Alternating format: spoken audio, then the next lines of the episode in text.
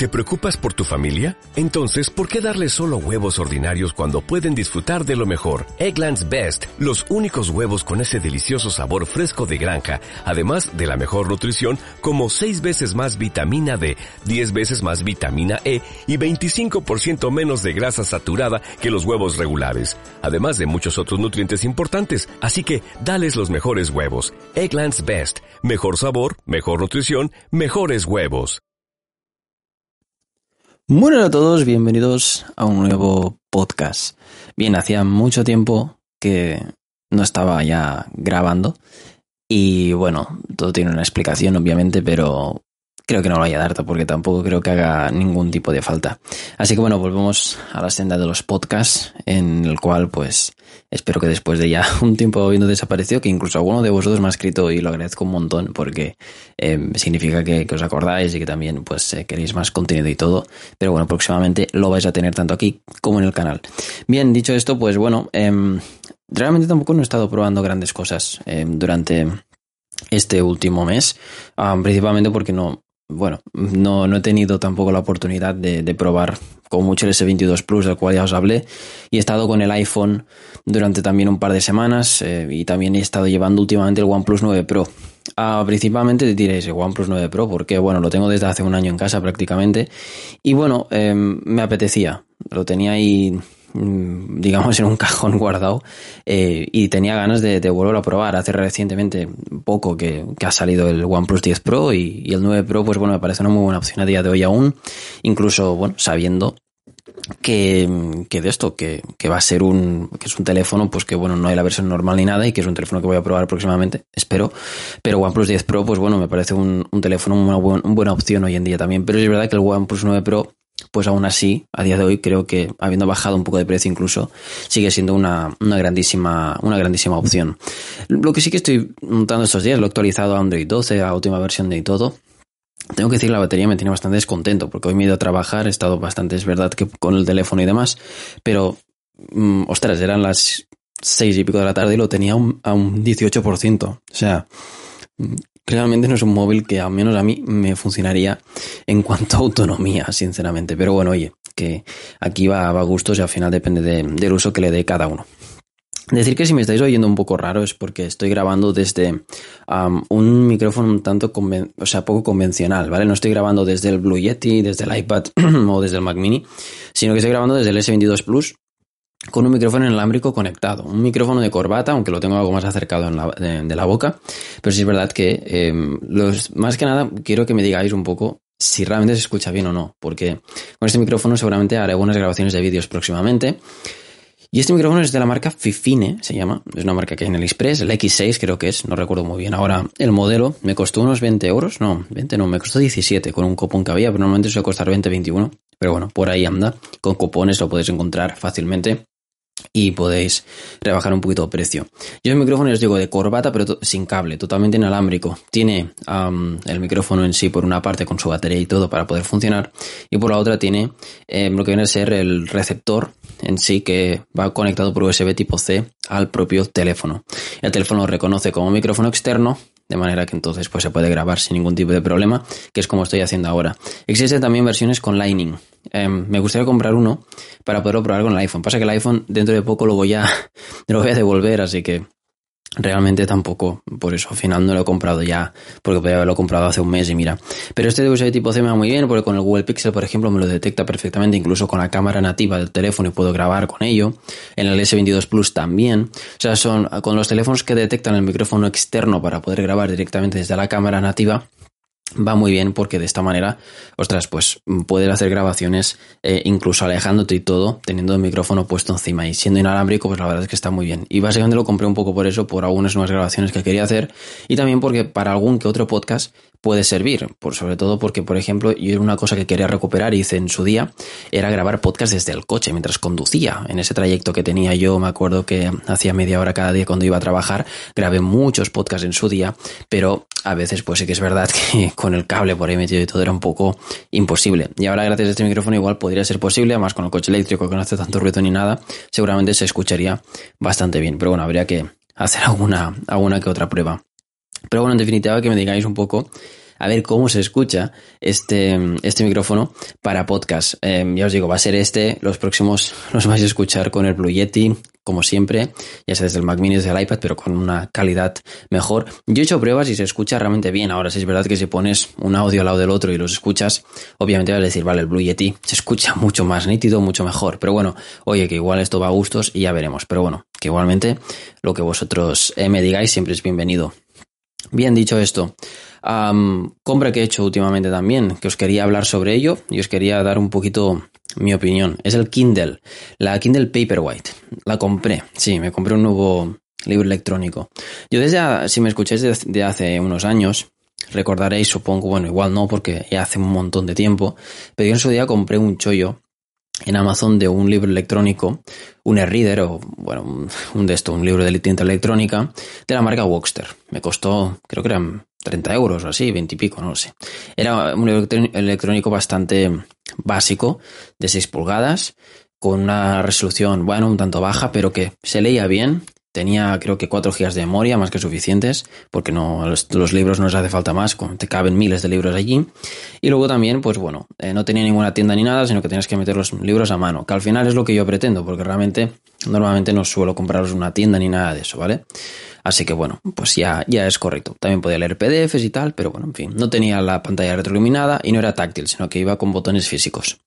Aún así, me sirvió durante bastante tiempo porque em, yo es un dispositivo que al final pues va muy bien. Pasa que con el tiempo lo dejé bastante de lado, de hecho aún lo veo, lo tengo guardado por casa, que el otro día de hecho ordenando cosas lo llegué a ver que aún estaba ahí, funciona, funciona correctamente y está muy bien. Y de hecho en casa ya teníamos una Kindle, la Kindle Paperwhite antigua, que la tenía eh, de, mi madre, me acuerdo, que usaba la, la, Kindle. Lo que pasa que al final terminó por no usarla demasiado también porque, bueno, en fin, no le gustaba mucho la manera en la que meter los libros y tal, y le tenía que hacer siempre yo, y bueno, en fin, que tampoco es demasiado complicado, pero bueno, aún así, cada uno pues tiene sus limitaciones tecnológicas. Entonces, pues bueno, ¿por qué he comprado la Kindle?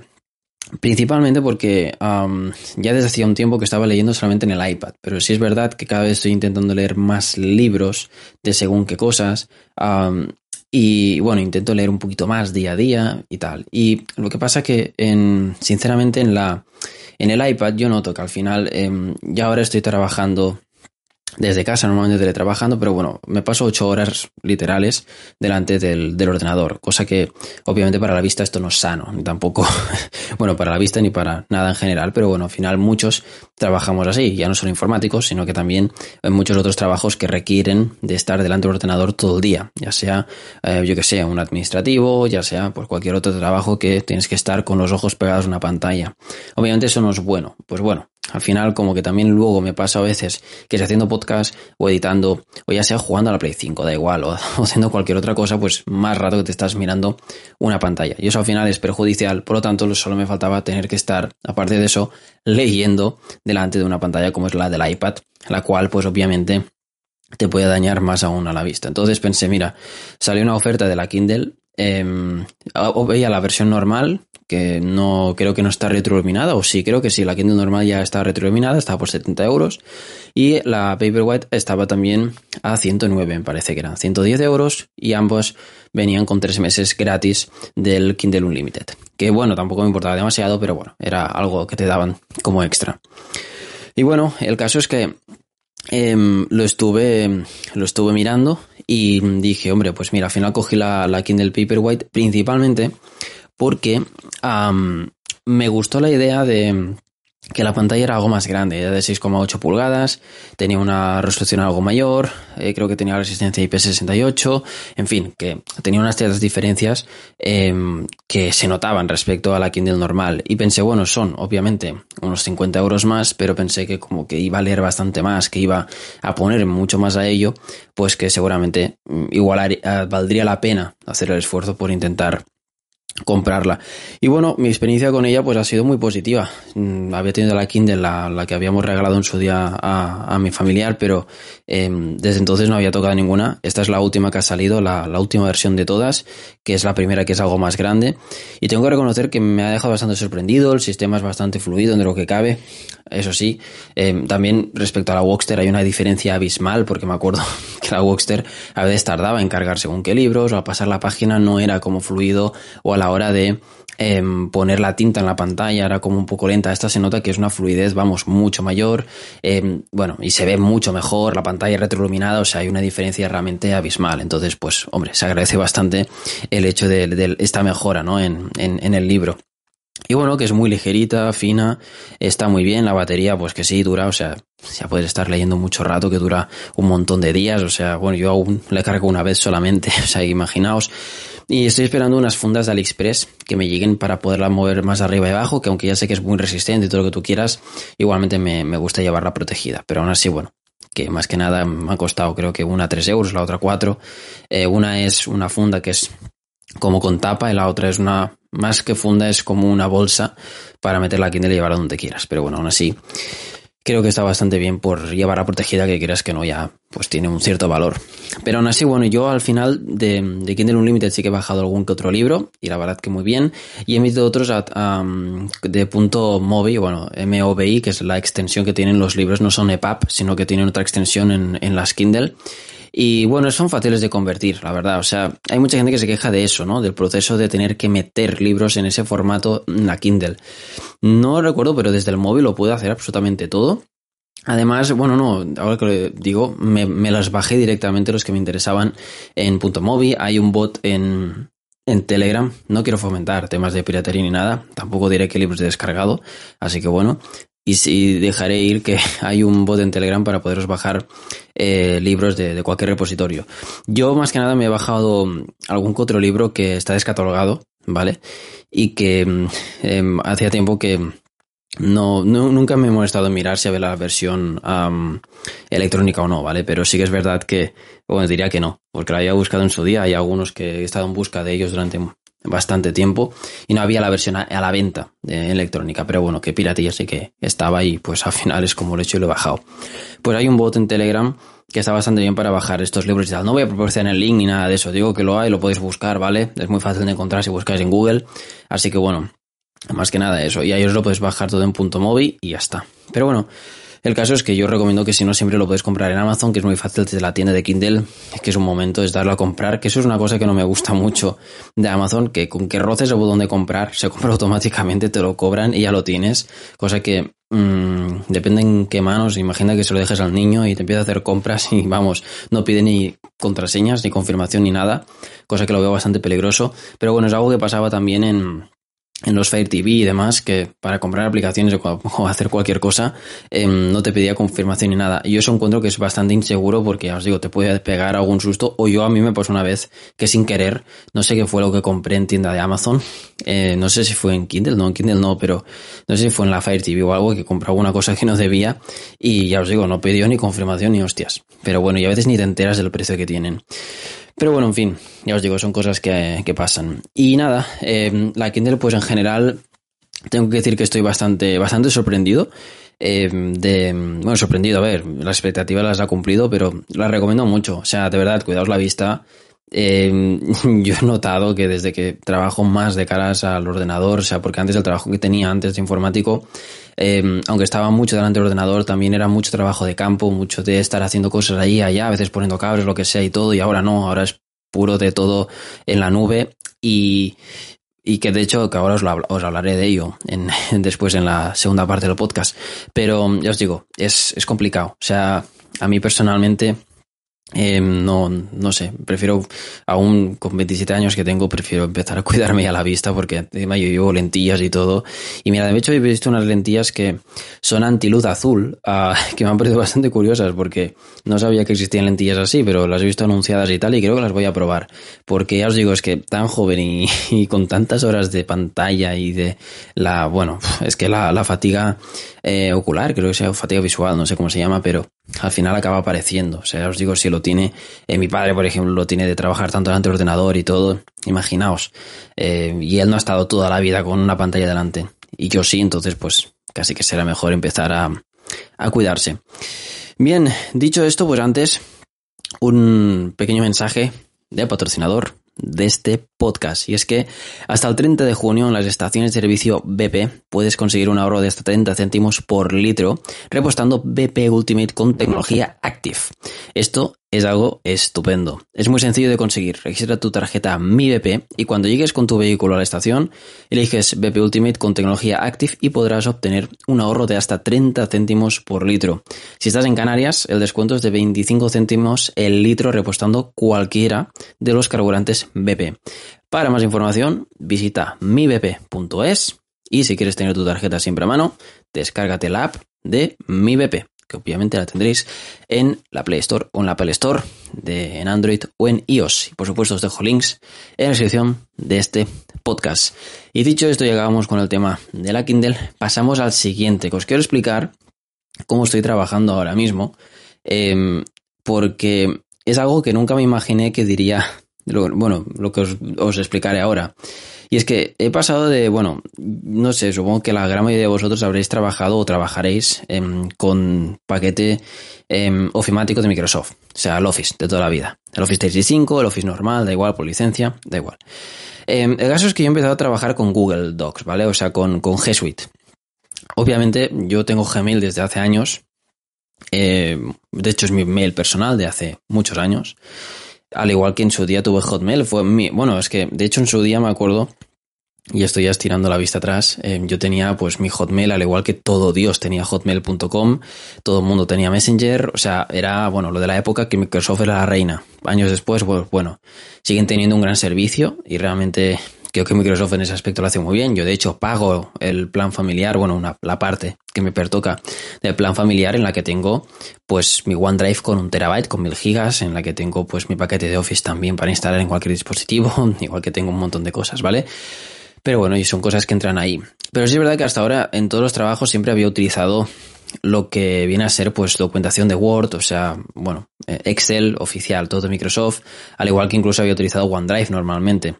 Nunca había visto una empresa que utilizara, utilizara G Suite o que directamente utilizara Google Drive o bueno, Gmail y todas estas cosas. Bueno, caso es donde estoy ahora, em, estamos utilizando eso concretamente. Ya me, lo avisaron y de hecho estoy utilizando Chrome OS también como sistema operativo.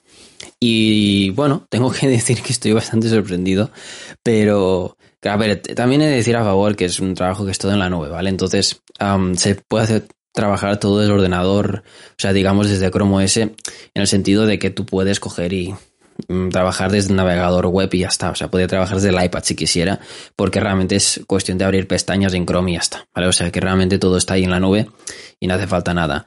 Pero si trabajamos en dispositivos que está todo guardado en Google Drive, está todo en la nube, literalmente. O sea, no hay nada en local, podemos trabajar en la oficina, o sea, tú tienes tu usuario y bueno, en fin, que puedes hacer absolutamente todo lo que quieras.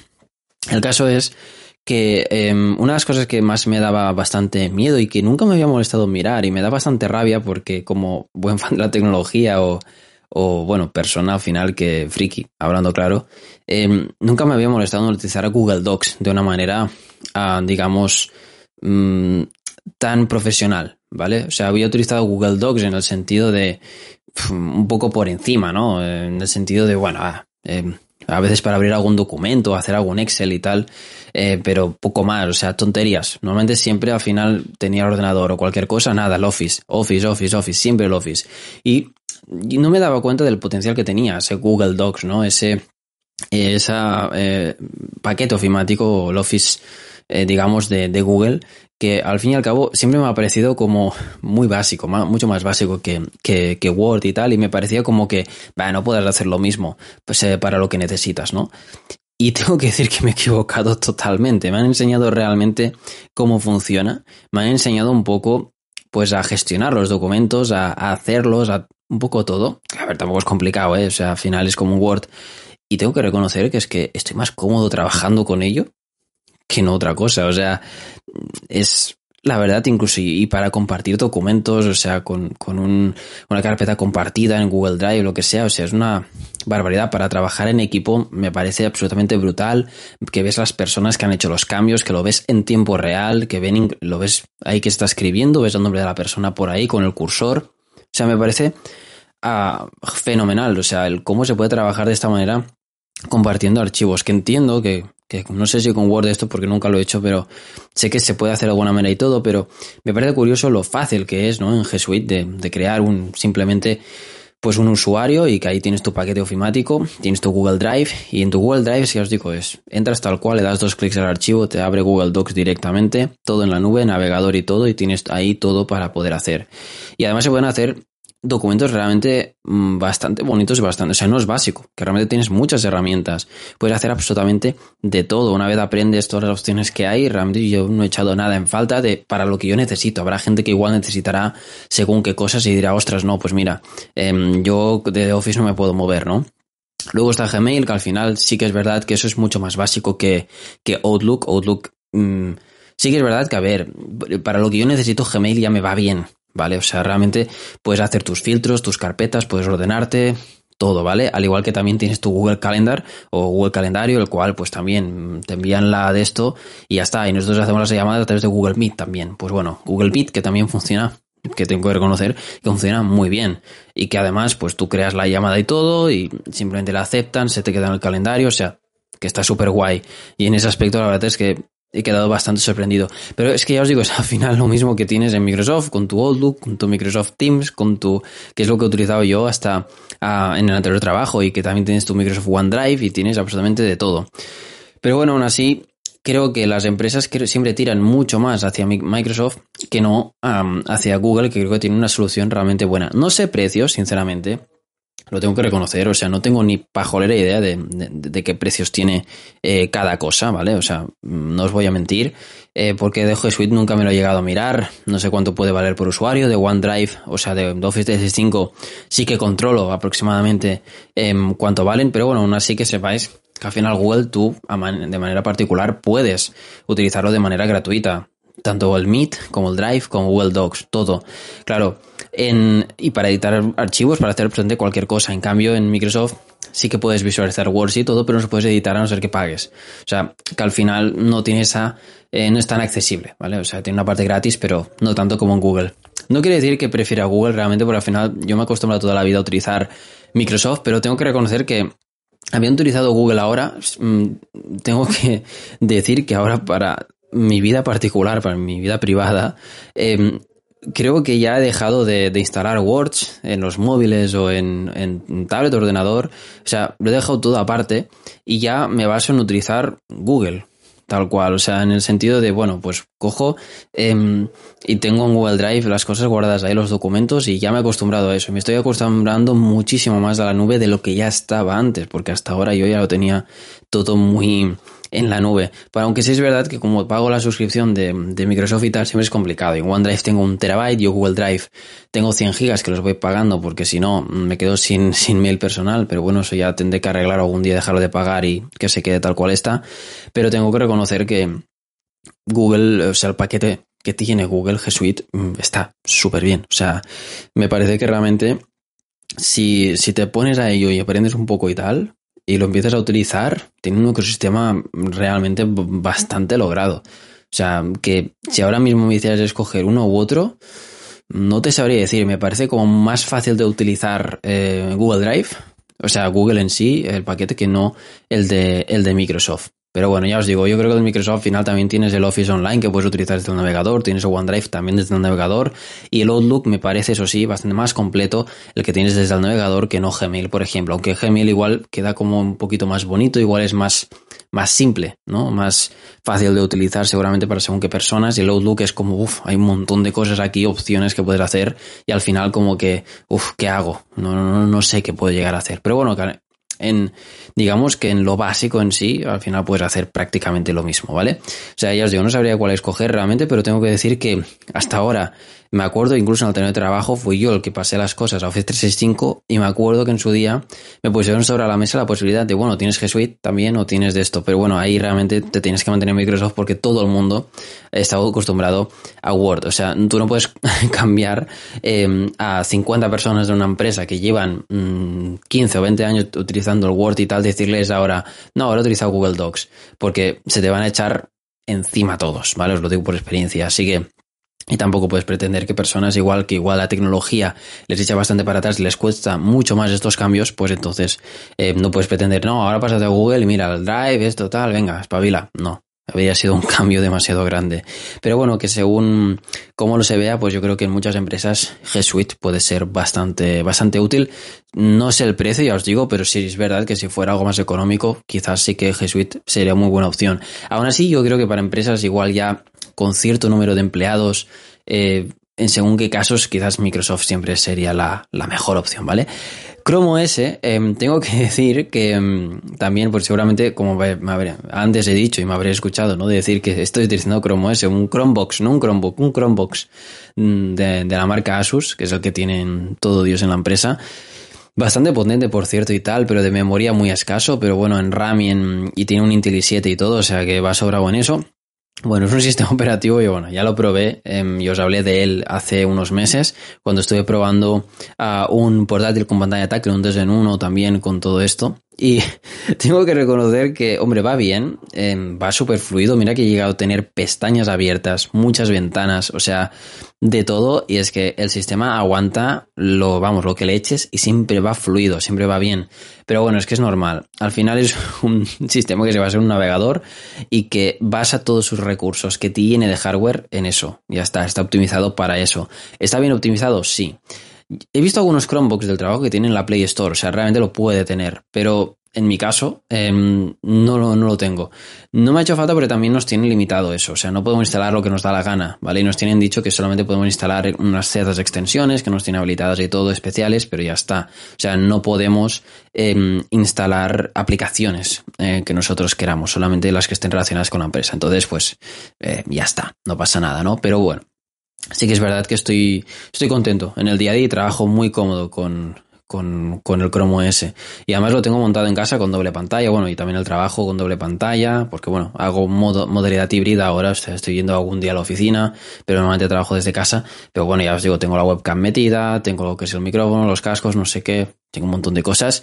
Y la verdad es que ya os digo, va muy bien. O sea, me atrevería a decir que si en Windows eh, utilizara Em, el Chrome, el Google Chrome, con tantas pestañas abiertas que igual he llegado a tener, yo que sé, 40 pestañas abiertas a la vez, ¿vale? De un montón de cosas que he estado mirando, buscando, investigando y tal, porque ese es mi trabajo.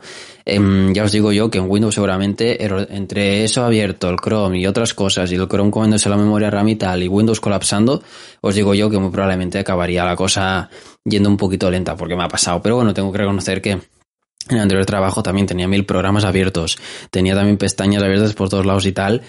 Y aunque iba lento y al final me, Windows me da errores, lo que sea, y me empezaba a ir lento y el ordenador iba que, estaba súper calentado y que los ventiladores a top y tal, eh, tengo que reconocer que, bueno, aguantaba lo suyo. Pero es verdad que reconozco que el Chrome, eh, el Chromebox este aguanta bastante, bastante mejor. Pero sí es verdad que, claro, al final solamente estás utilizando un navegador y poco más. Además, también hay una ventaja. Y es que el, esto, al final, yo abro muchos archivos, ¿vale? Como pueden ser Words, como pueden ser vídeos, como pueden ser otras cosas. Pero es todo en la nube. O sea, es que no tiene nada almacenado. O sea, no abro el explorador de archivos, no abro nada. O sea, voy a Google Drive y lo abro todo desde allí. Y claro, los documentos al final trabajas en la nube, trabajas todo. Entonces, claro, quieras que no, em, se nota.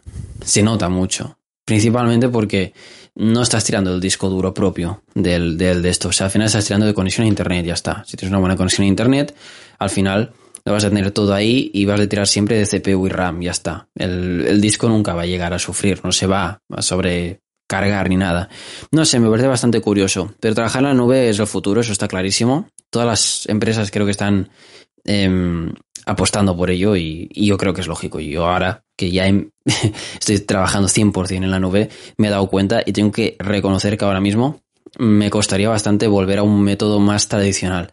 Porque la comodidad de... Bueno, es que os diré. No, antes, por ejemplo, en el trabajo de antes, cuando trabajaba en un sitio o en otro, o en la oficina de Barcelona, o a veces en otra oficina y tal, con el portátil siempre encima y si iba a otro ordenador, tal, para acceder a las cosas, que si VPNs, que si no sé qué, tenías que pensar en cosas, tal. Aquí no, es que me voy a un sitio, nube, Google Drive, mi cuenta, aquí. Me voy a otro lado, a otro ordenador distinto, entro con mi cuenta, tal, me logueo, Google Drive, lo tengo todo aquí. Buah, que no, no sé si guardé el Word, no, no hay problemas se guarda todo automáticamente, nada más en tiempo real, se va guardando todo el rato y se queda un histórico y puedes recuperar el archivo cuando te dé la gana desde cualquier sitio. O sea, es, es que es eso. O sea, al final es la comodidad.